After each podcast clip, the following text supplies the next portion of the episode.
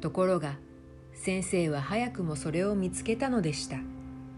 ジョバンニさんあなたは分かっているのでしょう？ジョバンニは勢いよく立ち上がりましたが立ってみるともうはっきりとそれを答えることができないのでした。ザネリが前の席から振り返ってジョバンニを見てくすっと笑いました。ジョバンニはもうどぎまぎして真っ赤になってしまいました。先生がまた言いました。大きな望遠鏡で銀河をよく調べると銀河は大体何でしょう？やっぱり星だとジョバンニは思いましたが今度もすぐ答えることができませんでした。先生はしばらく困った様子でしたが目をカムパネルラの方に向けて「ではカムパネルラさん」と名指ししました。